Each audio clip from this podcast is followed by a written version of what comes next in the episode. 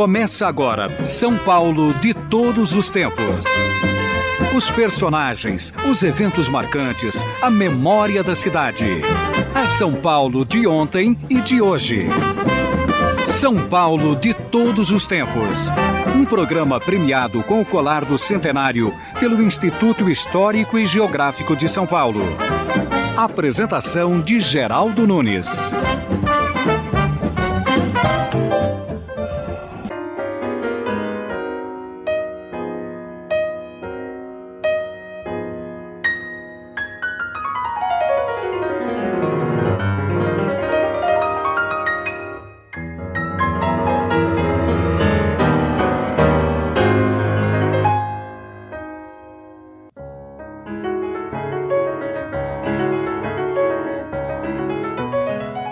Se fala em barões do café, que construíram seus casarões em São Paulo, em bairros como Campos Elíseos e Higienópolis. Mas quem eram esses barões? Eram aqueles que recebiam títulos de nobreza de Dom Pedro II por benemerências feitas às cidades ou à igreja. Tratava-se de uma casta, porque não chegavam a cem em toda a província de São Paulo. Mas havia também viscondes, condes e marqueses, e apenas um duque, Caxias. Todos eram endinheirados, e com o advento do café, passaram a ser chamados de barões do café. O São Paulo de todos os tempos de hoje entrevista Mário Jorge Pires, professor de turismo da ECA, Escola de Comunicações e Artes da Universidade de São Paulo.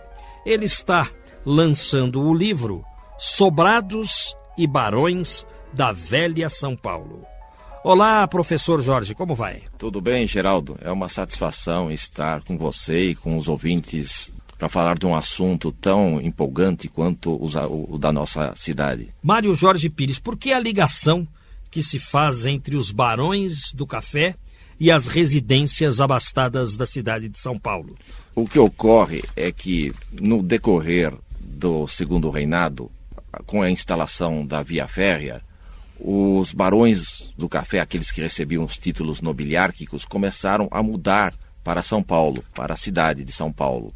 E com isso eles construíram as primeiras casas de categoria que antes não, não havia, mesmo porque a classe média era muito incipiente. Então as classes abastadas eram verdadeiramente desses titulares do império. Eles se mudavam para São Paulo porque ficavam ricos ou porque tinham que cuidar dos negócios? Normalmente, essa elite que mudou para São Paulo possuía negócio em várias cidades, incluindo São Paulo. Com o enriquecimento, eles é, passaram a administrar as suas fazendas à distância, através do telégrafo. Por isso, as primeiras residências foram nas ruas próximas à Estação da Luz, como a, a Rua Brigadeiro Tobias e a Rua Florencio de Abreu vindo para São Paulo, também acabaram se é, é, interessando pela política local. E com isso, morando, residindo em São Paulo, interessando-se pela política, assumiram cargos de poder dentro da cidade. Houve o planejamento de bairros depois, né? Os primeiros bairros, então, foram Santa Ifigênia, Luz. Sim, na verdade não havia um lugar específico para a moradia da elite em São Paulo a elite estava disseminada por diversos pontos. A Marquesa de Santos, que não tinha a ver, no primeiro momento, com o café, apenas os seus descendentes tiveram alguma participação dentro da expansão da lavoura cafeeira, sempre morou na Rua do Carmo, hoje Rua Roberto Simonsi. O Barão de Antonina morava na Rua do Comércio da Luz, hoje Avenida Tiradentes. Então eles estavam espalhados pela cidade. O Barão de Tatuí, na Rua Líbero Badaró.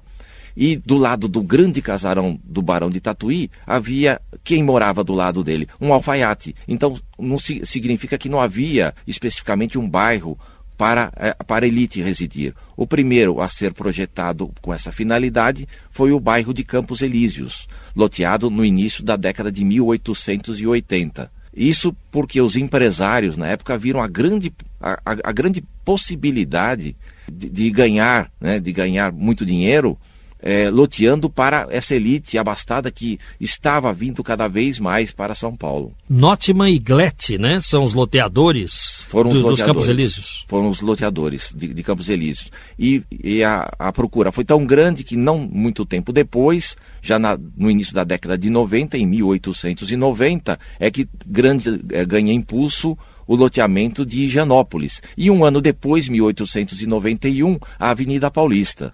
Então, a procura era grande, o que motivou a vinda, a- a- o loteamento é, a partir da vinda desses fazendeiros de café. Estamos entrevistando Mário Jorge Pires, autor do livro Sobrados e Barões da Velha São Paulo. Professor, qual é o primeiro casarão nobre que o senhor cita no livro? Talvez o mais significativo seja o da dona Veridiana Silva Prado. Ela não é uma. Na verdade, ela não recebeu um título nobiliárquico, mas a importância é que ela importou todo o material da Europa. O, o prédio, a edificação está de pé até hoje, na esquina da rua Veridiana com a Avenida Higienópolis. É um prédio de 1884. Na verdade, tenta ser uma réplica de um pequeno castelinho francês com a- as sobras do, do casarão, com as sobras do material, ainda a dona Veridiana construiu mais duas casas. Então foi um material completamente importado. Então foi, é considerada a primeira casa de grande categoria da cidade de São Paulo. Ela é de quando? O casarão é de 1884. E dali para frente, o senhor tem o registro de outros casarões, inclusive daqueles que foram demolidos? Sim, infelizmente, na rua Florencio de Abreu e na rua Brigadeiro Tobi- Tobias, praticamente não restou, não restou nada. O que nós encontramos hoje é uma, uma casa na esquina da rua Florencio de Abreu, eh, já, já perto da Estação da Luz, um casarão que hoje funciona um hotel e que foi a casa do Washington Luiz.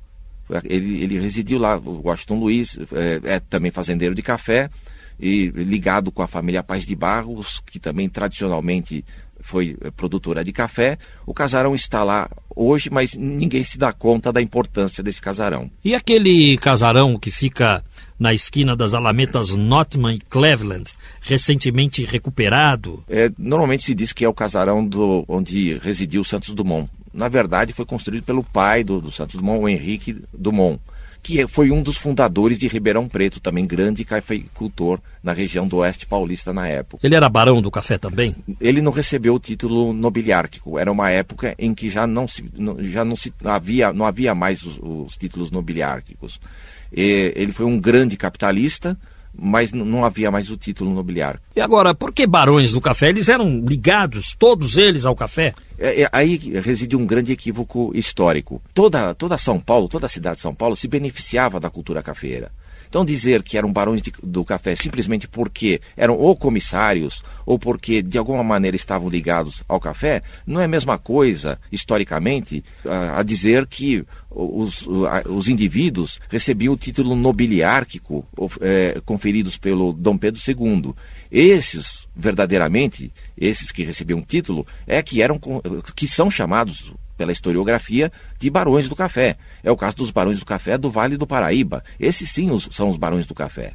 E não os que estavam se beneficiando indiretamente, muitas vezes, da cultura cafeira e do aquecimento da economia de São Paulo. Na Avenida Paulista havia barões do café? Não havia. Os imigrantes chegaram primeiro. Os imigrantes chegaram primeiro e isso, a lista telefônica de 1903, que foi a primeira a ser impressa, já mostra muito bem quais são os nomes. Matarazzo, Petinati, Calfá, Duchen, não são nomes ligados à, à cultura cafeira. São Quem, li- quem eram eles? a, a indústria nascente.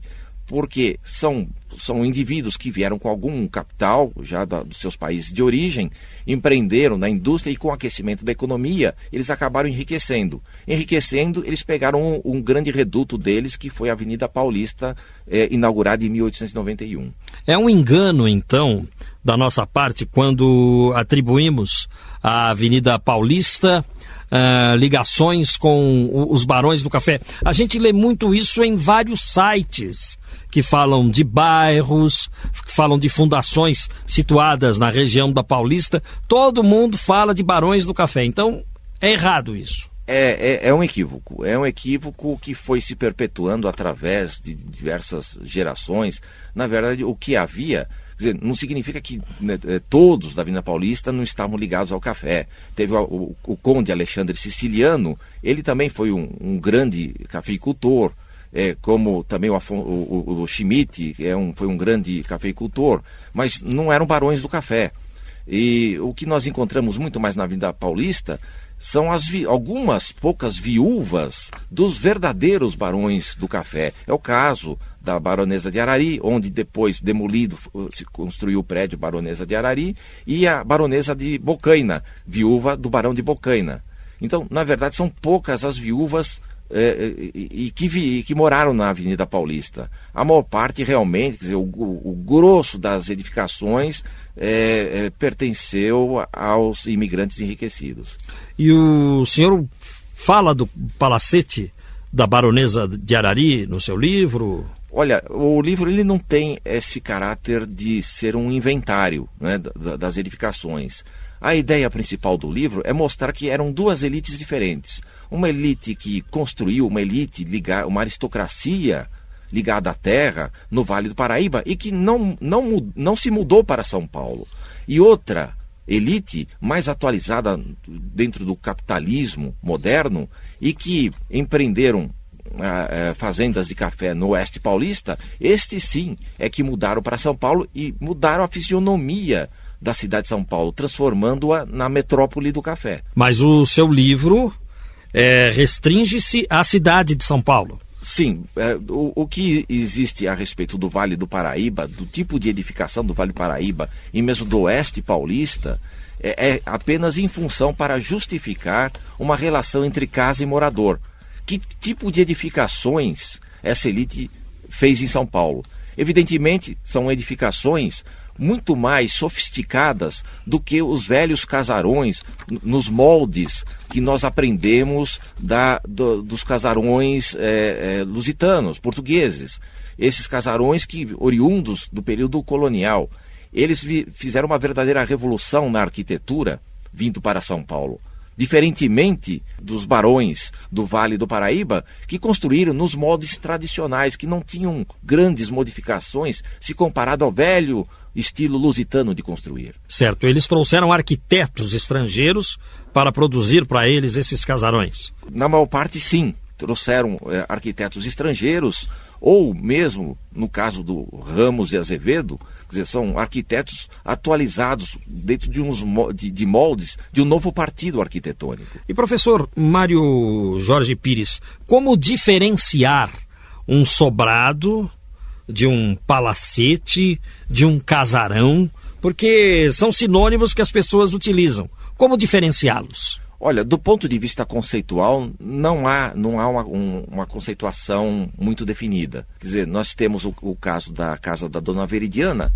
que se poderia dizer que era, que, que é, está de pé até hoje, um, um, um pequeno castelo renascentista mas evidentemente que em proporções muito menores. Então, na, o, o, o, que se costuma dizer é que nós tínhamos o castelo, depois nós tínhamos o palácio, que ele era mais sofisticado, costuma ser, pelo menos do ponto de vista mais comum, é, é, mais sofisticado em termos de ornamentação do que o castelo. O castelo é muito mais despojado. Isso o palácio. E o palacete, ele era em menor proporção. Ele procurava imitar o palácio só que em proporções menores. Estamos entrevistando o professor Mário Jorge Pires, autor do livro Sobrados e Barões do Café, da Velha São Paulo.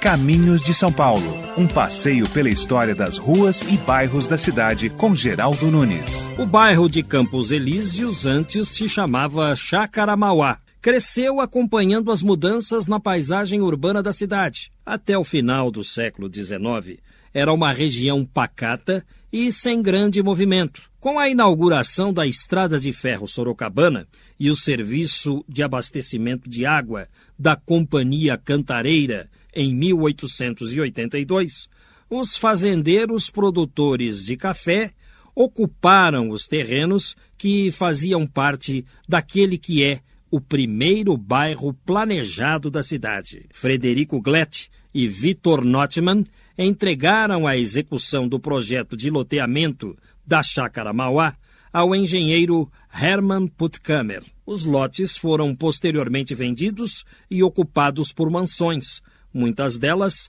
réplicas de palacetes franceses. a antiga residência da sofisticada família Elias Chaves, construída em 1899, resistiu ao tempo. É hoje o Palácio dos Campos Elíseos. Há uma escola onde, em 1885, os padres salesianos da Confraria de São Vicente de Paulo ergueram o Santuário do Sagrado Coração de Jesus. A construção em estilo renascentista ocupava uma área de 17 mil metros. Dona Veridiana da Silva Prado, figura marcante da história da cidade, ofereceu à igreja o altar-mor de mármore italiano e o do Cristo Redentor, colocado no alto da torre. Aos domingos, ainda hoje, o Largo Coração de Jesus se enche de pessoas frequentadoras de elegantes missas matutinas. Alô, senhores ouvintes da Rádio Para-Choque. Aqui é o seu repórter especial Rebimboca, direto de mais uma mecânica em algum ponto da cidade. Vamos ouvir aqui este carrinho doentinho com seus paralamas amassados. Ai, seu rebimboca, meus paralama não para de doer, viu? Puxa, estão feios esses amassados aí, hein? Eu sei, rebimboca, é a terceira vez que isso acontece comigo, mas meu motorista acha que tá tudo bem, né? Afinal de contas, é o seguro que vai pagar mesmo. Ah. É, carrinho, isso ainda um dia pode dar em perda total. Ah, não, isso não, eu prefiro trocar de dono. O meu tá sempre fazendo ultrapassagem perigosa, olha aí no que deu. Ah! ah Está chegando aqui o mecânico Valentim. Bem, bem, vamos dar um jeitinho nesses amassados aí, hein?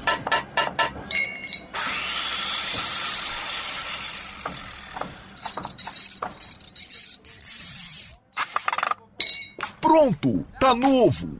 Obrigado, seu mecânico. Agora, por favor, deixa ficar aqui com o senhor, vai, por favor, deixa, vai. Faça o seu carrinho gostar de você. Mantenha sua lataria longe dos outros automóveis. Rádio Para-Choque. Vamos ao intervalo. São Paulo de todos os tempos. Uma viagem ao coração da cidade grande. Poetas, seresteiros, namorados, correi. É chegada a hora de escrever e cantar, talvez as derradeiras noites de luar. Lunic 9, Gilberto Gil. Do desenvolvimento da ciência viva, afirmação do homem normal, gradativa, sobre o universo natural, sei lá que mais assim Sobrados e Barões da Velha São Paulo. Um documentário sobre o bairro de Campos Elíseos, dirigido por Hugo Giorgetti em 1973, já retratava a deterioração daquele bairro a partir de 1950. Depois veio a estação rodoviária em 1961 e aquilo mudou por completo o comércio da região. Lá surgiram camelôs, pequenos hotéis, lanchonetes, intenso movimento de uma população crescente vinda de todas as regiões do país. No período da ditadura militar, o temível Departamento de Ordem Pública e Social, o DOPS, funcionava nas imediações. De Campos Elíseos do passado, praticamente não existem nada mais do que alguns casarões transformados em submoradias. Gilberto Gil canta. Também, a mim me resta disso tudo uma tristeza só. Talvez não tenha mais luar para clarear minha canção. O que será do verso sem luar? Sobrados e Barões da Velha São Paulo. O professor Mário Jorge Pires está conosco aqui no São Paulo de Todos os Tempos, falando desse novo lançamento pela editora Manole. E eu achei interessante o formato do seu livro. É um livro quadrado. Ele tem a largura, assim, para o ouvinte entender, de uma caneta Bic. Você coloca uma caneta Bic do lado do livro, é, é mais ou menos o tamanho dele. Aí, abrindo-se o livro, são letras grandes, dá para se ler direitinho e, ao mesmo tempo, tem uma qualidade de informação muito grande, né? Quem sugeriu esse formato para o senhor, professor? Foram os editores, né? Os editores. E eu achei muito bonito. Na verdade, eh, deu um, um certo realce as fotos. São, nós temos 37 fotos de casarões no, no livro, né? E isso são fotos raras, foram fotos coletadas na seção de obras raras da Biblioteca Mário de Andrade, de álbuns do século XIX. E também da coleção da Faculdade de Arquitetura da USP. Além das fotografias, texto, e bibliografia. Ao término da bibliografia, temos aqui praticamente 170 páginas. Se o livro fosse editado num tamanho normal de livro, o, o, senhor acredita que daria quantas páginas? Eu acredito que daria um pouquinho mais, aproximadamente 100, 100 e, 100, entre 180 e 190 páginas. É, nem tanto mais, né? Olha, um formato interessante. Facilita o preço isso? O livro sai mais barato para o consumidor? Ele é, se comparado com os praticados, ele é um livro barato. Ele está na faixa de entre 32 e 34 reais. É, de fato está mais barato. Sim. É, em todas as livrarias já? Nas livrarias virtuais, com certeza. E eu acredito que ainda nas livrarias normais é, de, de gôndola ainda não se encontra. Sobrados e Barões da Velha São Paulo. Então, procurando na internet, as pessoas acessam pelo nome do livro ou por Mário Jorge Pires, que é o autor e está conosco aqui falando sobre antigos casarões.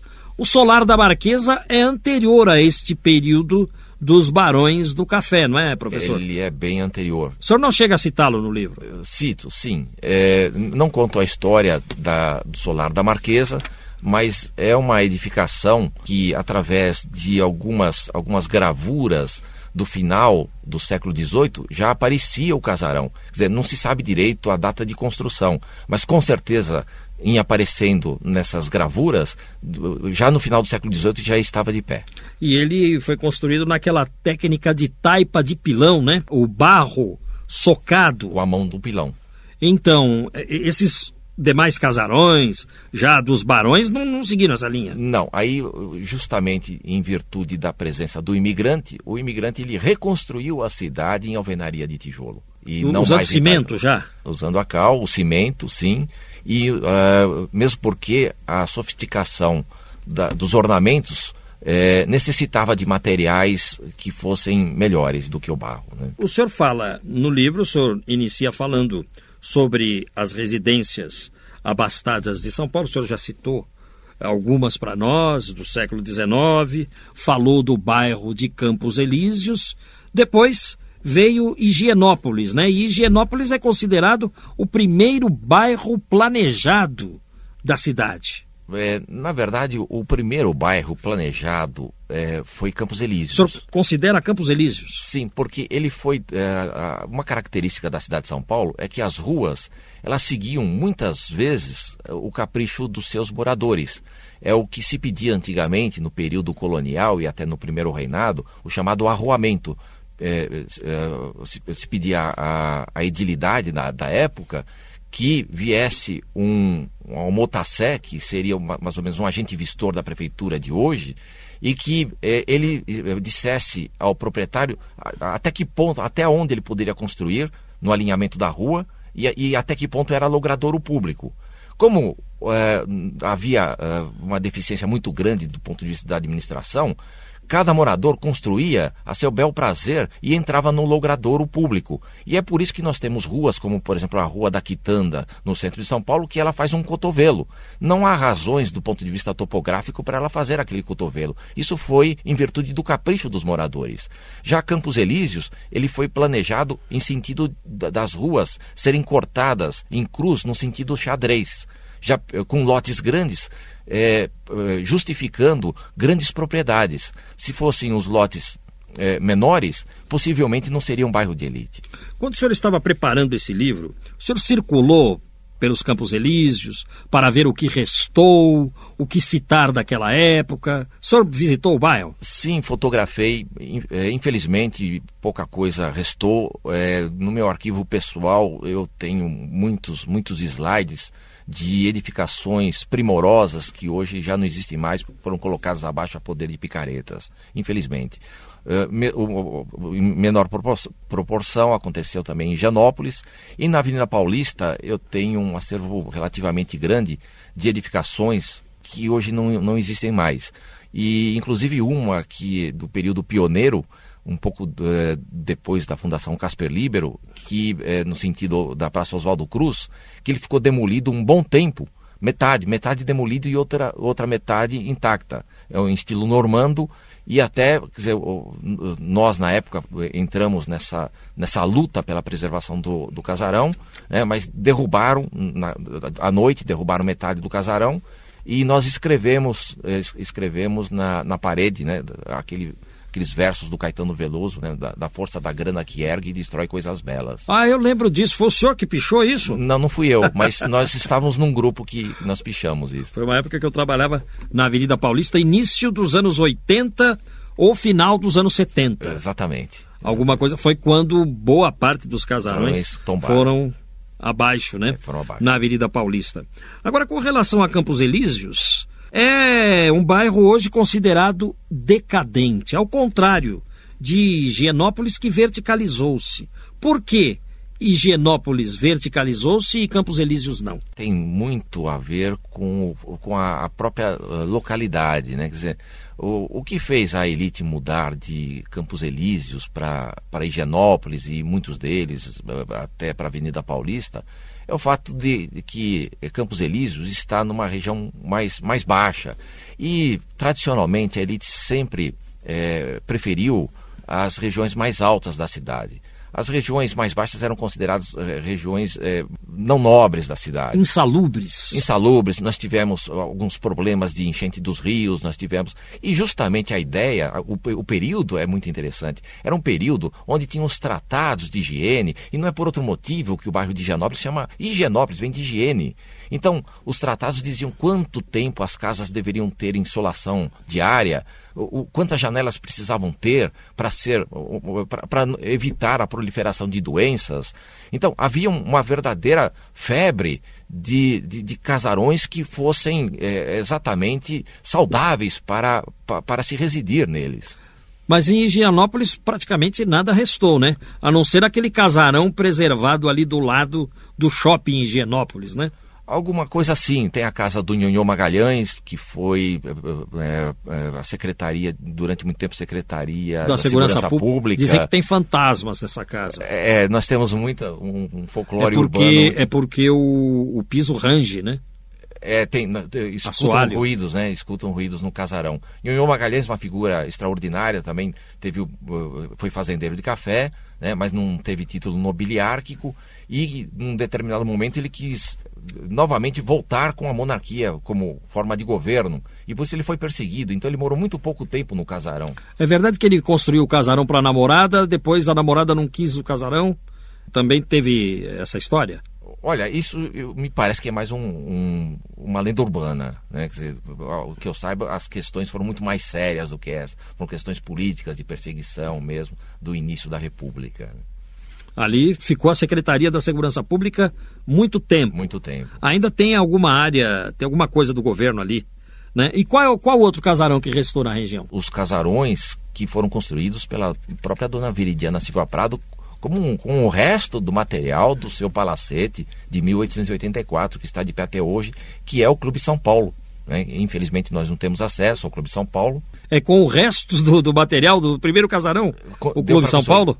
Puxa, e é um, uma bela residência. É uma bela residência. E na época ainda, é, é, dizer, a dona Veridiana, ela uma pessoa extraordinária dentro da história de São Paulo, dizer, ela foi responsável até por ceder o primeiro espaço para o, a, o, um campo de futebol, onde jogou quem? O Charles Miller. Dizer, então, é, é uma, uma pessoa que o, o jardineiro dela não era nada mais, nada menos do que o Francisco Marengo, Conta-se que também ela foi responsável pela introdução do caqui em São Paulo, não se conhecia o caqui no Brasil. Então, de São Paulo, depois proliferou para o restante do país, e da, da uva Niágara também. Então, é, é uma pessoa extraordinária, é uma pessoa que, inclusive, ajudou muito na construção da, da nova Igreja da Consolação, mesmo porque o primeira, a primeira casa da Dona Veridiana é, situava-se é, exatamente grudada à Igreja da Consolação. Era, era um casarão tradicional. Né? Quer dizer, ela era filha do barão de Iguape e, e, e na época provocou um escândalo tremendo em São Paulo, porque ela casou-se aos 12 anos de idade com seu tio. E, e, depois eh, teve, teve seus filhos, todos eles nomes ilustres da cidade de São Paulo, como o próprio conselheiro Antônio Prado, que hoje tem, nós temos a Praça Antônio Prado, e depois ela separou-se do marido. Então ela ficou residindo na parte de baixo da casa e o marido na parte superior da casa. Isso foi um escândalo na época. Quer dizer, era uma mulher muito arrojada para o século XIX, muito arrojada. Além dessas casas de Higienópolis, alguma outra a citar, professor? Se a gente pegar do ponto de vista da história, um outro casarão muito importante também foi o, a, o casarão do Conde Álvares Penteado, que hoje funciona a sede da pós-graduação da Faculdade de Arquitetura e Urbanismo da USP, que é, é, chamava-se Vila Penteado. É uma casa em estilo Art Nouveau e conta-se que o, o Conde Álvares Penteado participou da grande exposição mundial de Paris do ano de 1900 e ficou tão empolgado com um novo estilo que encomendou, encomendou um casarão em estilo Art Nouveau. E, e aí o, os, os filhos e netos do Conde Álvares Penteado casaram-se com os filhos e netos da dona Veridiana Silva Prado e praticamente ocuparam todo o bairro de Gianópolis. Então, na verdade, era um reduto de duas famílias: a família do Conde Álvares Penteado e a família do Silva Prado, da dona Veridiana Silva Prado. Mário Jorge Pires é autor do livro Sobrados e Barões da Velha São Paulo. Daqui a pouco vamos falar um pouco mais dessas antigas edificações de Campos Elíseos, Higienópolis e Avenida Paulista. Agora, Juliano Spayer. Viva São Paulo! Em pleno domingo de churrasco do Dia das Mães, a Silvana sai para conhecer a nova linha do metrô. Estávamos ali no finalzinho da futura estação Vila Sônia, no pátio de manobras da construção da linha 4, para checar o enorme buraco que começou a ser coberto. O transtorno que a atual obra causa é mínimo, porque hoje se constrói através da escavação de túneis. Seguimos fotografando os quatro buracos seguintes até a estação Pinheiros, mas só conseguimos entrar em uma delas por descuido do encarregado. Na Butantã, meu marido escalou o portão para fotografar e se sujou todo de graxa. Na estação Pinheiros, falamos com o vigia que nos informou que a cratera já tem 20 metros de profundidade, cavada em puro granito que precisa ser dinamitado. Chegarão a 60 metros para conseguirem transpor o rio Pinheiros por baixo. Viva São Paulo registrando as suas experiências na cidade. Participe pelo site. Agora, um intervalo. São Paulo de todos os tempos. Momentos e personagens marcantes do dia a dia paulistano.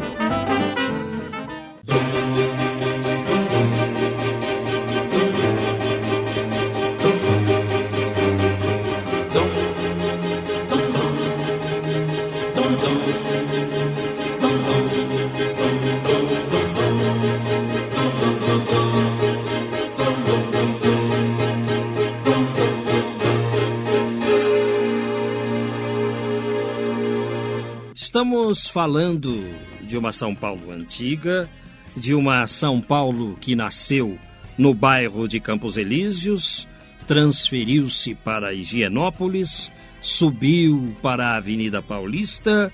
Muita coisa mudou, mas é importante informações deste tipo para que as pessoas aprendam a preservar também o meio ambiente urbano.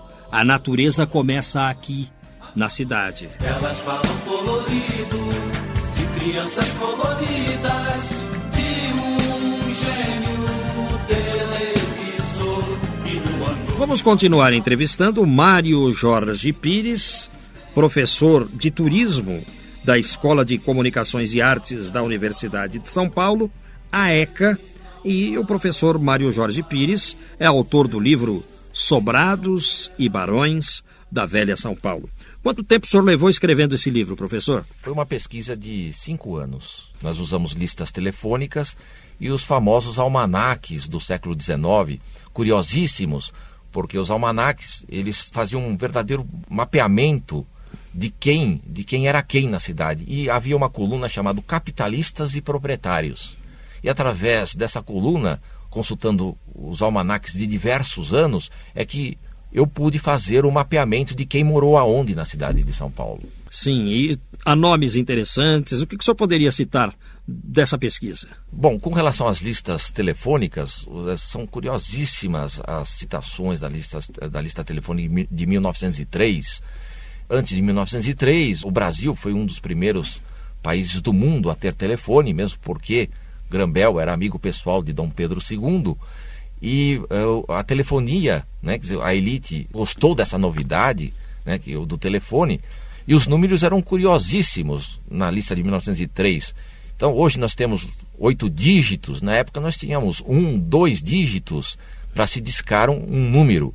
Esses nomes que constam na lista telefônica de 1903 são nomes de rua, né? Cardoso de Almeida, Francisco Matarazzo, é, é, Dona Veridiana, que hoje existe a rua Dona Veridiana, bem em frente ao, ao casarão que ainda está de pé, é, Conselheiro Antônio Prado, enfim, são nomes eh, da época que hoje viraram nome de ruas e praças, né? São os logradouros de São Paulo. Essa lista de 1903 foi a primeira a editada ser, em São Paulo? Foi a primeira a ser impressa. Antes saía numa lista no jornal O Estado de São Paulo. Uma vez por ano?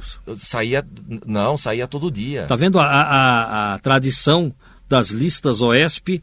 Acho que começou nesse tempo aí, né? Possivelmente, possivelmente. E essa lista de 1903, o senhor me dizia no intervalo, não está no Museu da Telefônica, hum. antigo Museu da Telesp? Não, a lista mais antiga que eles possuem lá é de 1914, ou pelo menos até a última vez que eu visitei o museu. E onde é que o senhor conseguiu essa lista de 1903? Eu, constru... eu consegui num sebo de São Paulo, quer dizer, através de muita pesquisa nos sebos da, da cidade de São Paulo, eu achei essa lista e, e comprei. Quanto ele, quanto ele cobrou? Olha, na época eu não tenho muita, muita noção, mas foi, foi, uma, foi uma, uma besteira. Foi um, na verdade, ele não, o, próprio, o, o próprio vendedor ele não valorizou aquele material.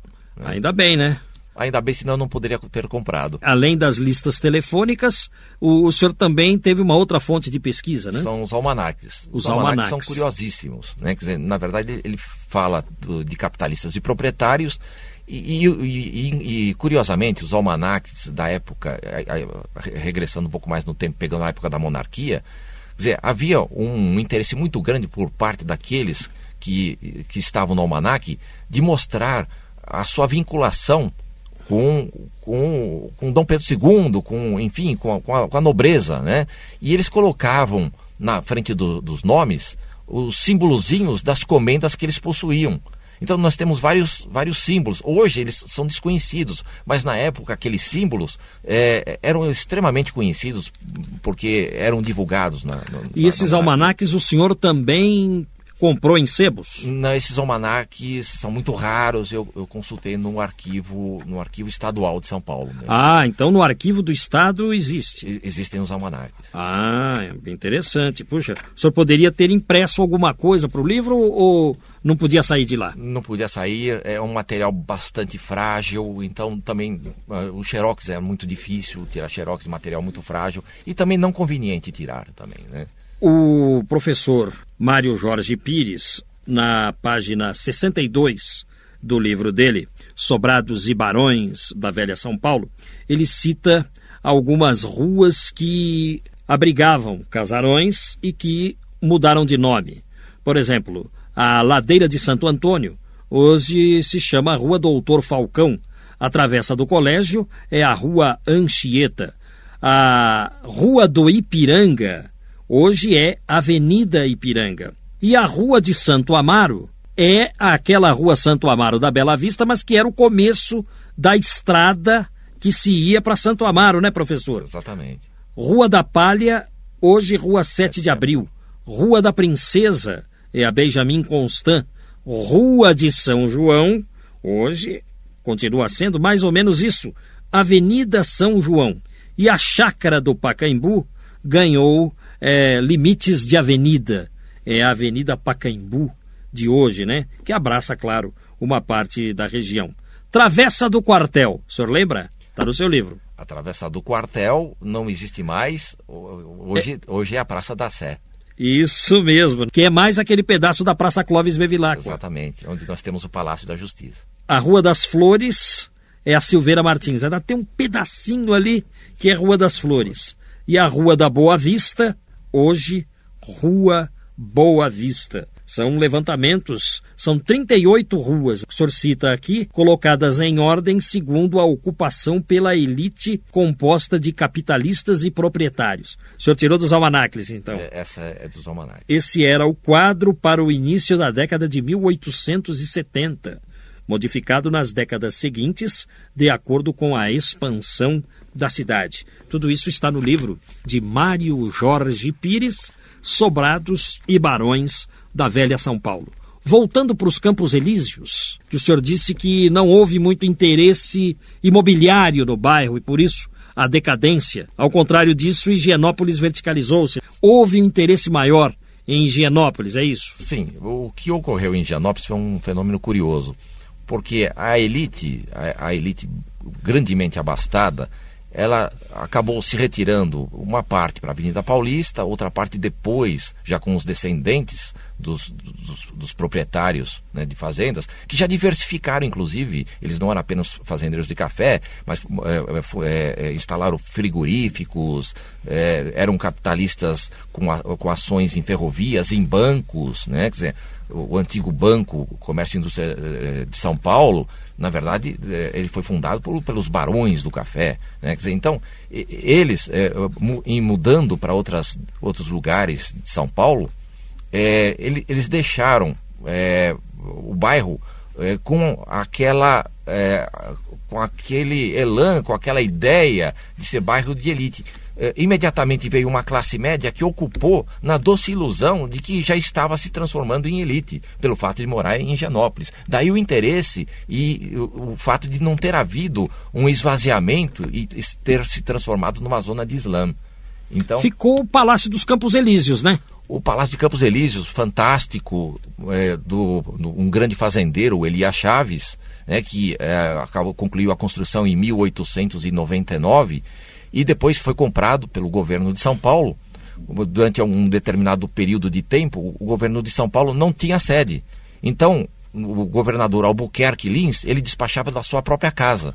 E depois, com a, a aquisição do Palácio de Campos Elíseos, é que transformou-se na sede do governo de São Paulo. Perfeito. E hoje é ainda um órgão governamental ali. É, Secretaria de Ciência e Tecnologia, se não me engano. Sim.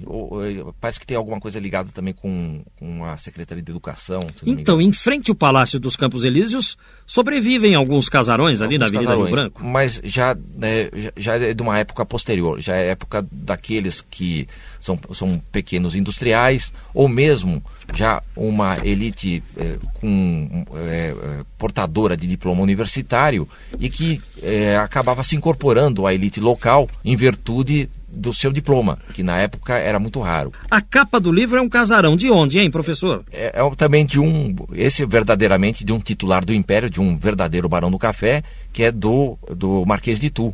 Aonde ficava? Ficava na, na rua, antigamente rua, rua Alegre, Brigadeiro Tobias, hoje. O senhor falou do Barão de Tatuí, era dele o casarão que tiveram que derrubar para construir o viaduto do chá?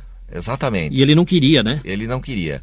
É, é um, um, curiosa, curiosamente, esse, esse é, normalmente se pensa que o, o, viaduto do chá é sempre o mesmo.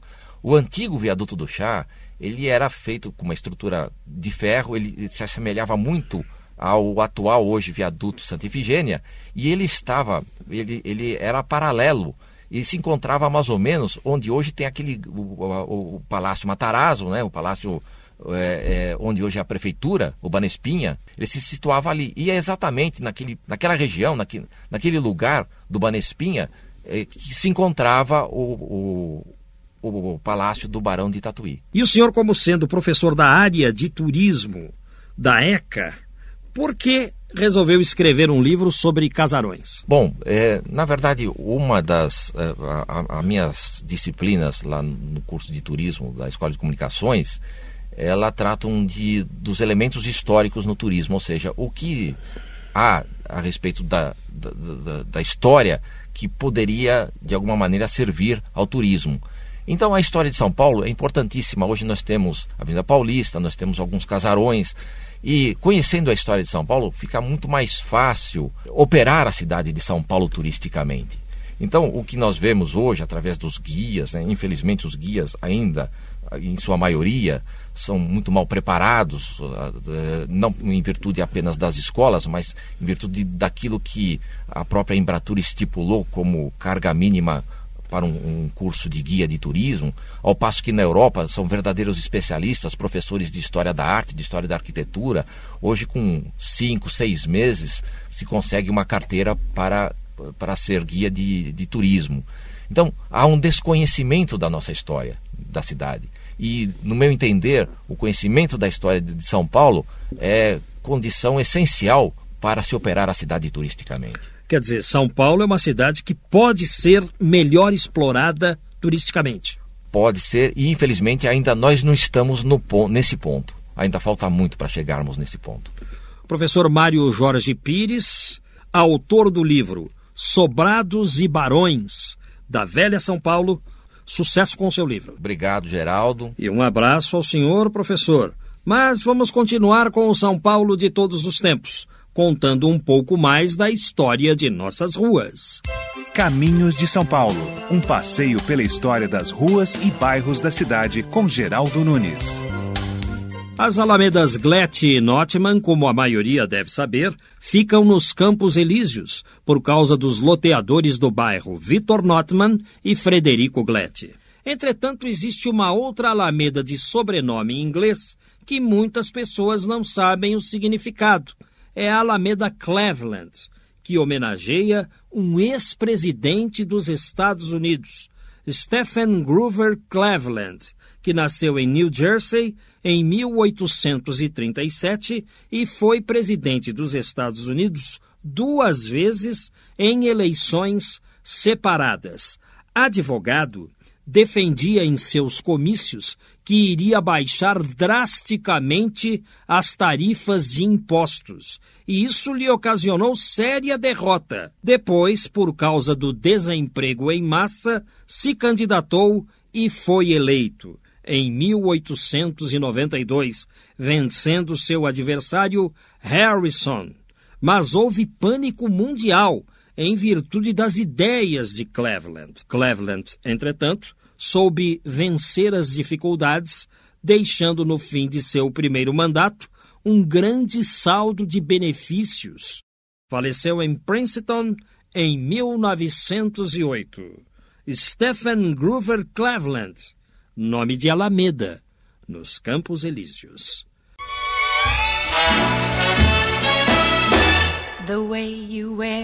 Your hat, the way you sip your tea, the memory of all that.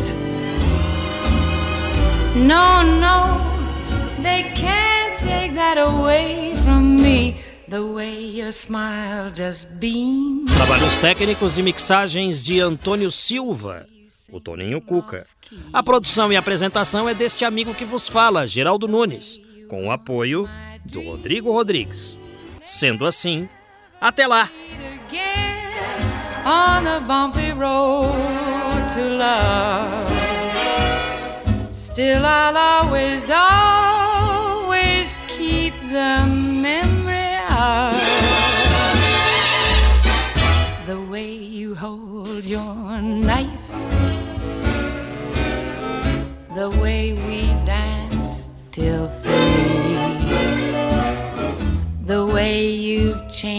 my life. No, no, they can't take that away from me. No, they can't take that away from me. We may never, never meet again on the bumpy road love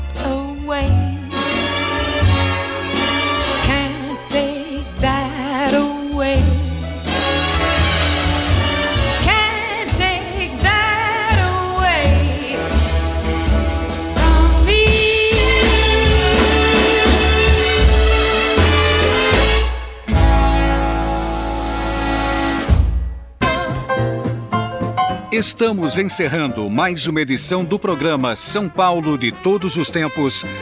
Os personagens, os eventos marcantes, a memória da cidade. A São Paulo de ontem e de hoje. São Paulo de Todos os Tempos. Um programa premiado com o colar do centenário pelo Instituto Histórico e Geográfico de São Paulo. Apresentação de Geraldo Nunes.